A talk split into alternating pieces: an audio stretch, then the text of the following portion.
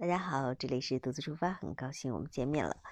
今天呢，我们来插播一个特别有趣的泰国征兵的吧。因为四月一号开始，泰国又开始了一年一度的征兵。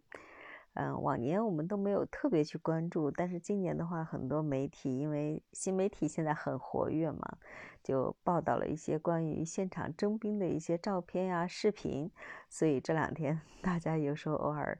呃讨论开泰国征兵的。嗯，就是四月份第一天，就四月一号开始，嗯，泰国进行征兵的，就是他们一年一度的征兵呢是用的抽签环节，意思是说是，你你要抽签抽中了，呃，是是去还是不去的话就怎么样，结果就是这样子，呃，当就是呃在征兵的这个现场呢，就有很多。呃，就很漂亮的女的啊，就是特别漂亮的女的都在那个征兵现场，很多人就晕了。哎，这不是男性征兵现场吗？其实大家也知道，泰国就是变性人各方面啊，或者是那个比较多，所以呃，在现场呢，其实呃很多都是变性人，特别漂亮的美女。嗯，他们也都在自己的一些社交网络上呀，去晒出了自己不用征服用兵役的一些证明，啊，所以一度这个很多美女手持不用服兵役的证明就在网络上迅速的传开了啊，嗯，但是这些变性人他有的就是，嗯，就是他再妩媚，他的医疗的出生证明上很多依然是男性，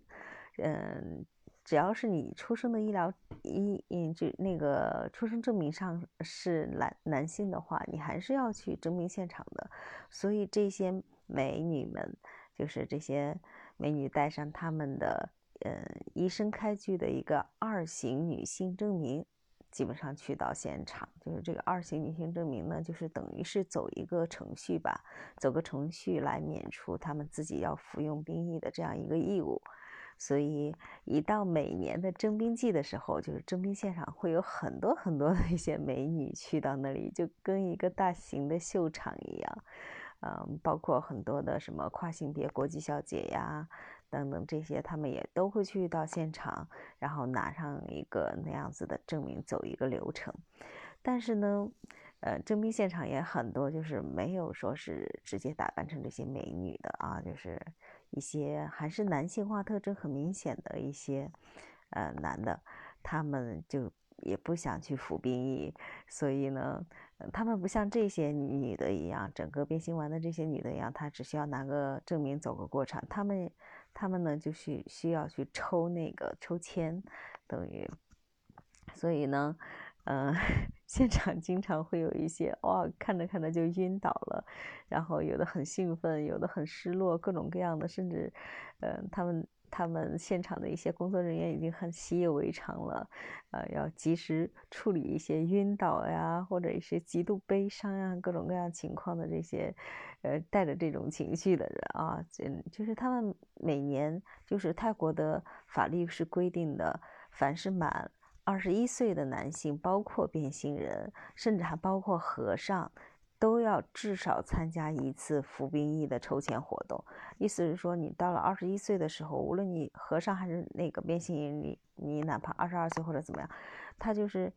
你都要参加一次服兵役的这个抽签活动。他的抽签现场呢有两种签型，呃，就是我前头前面提着提到的，就是特别开心的那。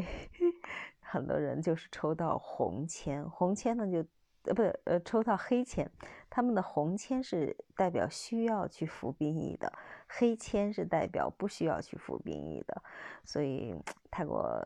现场还是有很多人，不少人崩溃，甚至有些人很就是包括和一些和尚啊，他们就也有发那些和尚抽中了。呃，然后就直接晕倒过去的那种，就抽中红签了，所以大家都不希望去抽中红签，啊，是这这些的，哎，怎么说呢？服兵役啊，因为在不同的国家，它都有一些不同的法律规定啊，去怎样的？因为泰国有很多的呃农村人，当然大家都是农村的啊，就是他们，因为他们担心家里失去一个嗯青壮年的劳动力嘛，所以他们很多人都是通过在胸部畸形做一些手脚，就是让他们呃适龄的男性去免除服兵役之苦，所以呢，他们开的那个证明呢，基本上就是呃就是属于什么胸部畸形的一个证明。说到最后结结束结尾呢，就是挺感慨的。作为咱们中国人，其实挺幸福的啊，因为有这么多呃兵哥哥们，这么多保家卫国的这些当兵的，才能嗯让我们生活更安稳一些。我们有幸生活在中国，真的是挺幸福的一件事情。所以，针对于服兵役这个话题呢。嗯，咱们中国确实有很多是想去当兵，但是因为身体各方面条件，也许当不了兵，反而很遗憾。所以看看世界各地针对于服兵役的这个呃情况呢，确实挺感慨的。我们非常有幸能生活在我们出生在我们中国，成为我们中国人啊，嗯。相信呢，每个男儿心里都住着那个，不仅是男儿，甚至我，我很小的时候就想着啊，我以后要当个兵什么的。所以呢，嗯，环境真的对一个人影响很大的。我们很非常有幸能生活在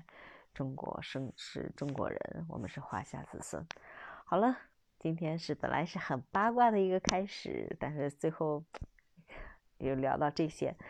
啊，我们就。不多说了，还是带上轻松愉悦的心情来道晚安吧，拜拜，晚安。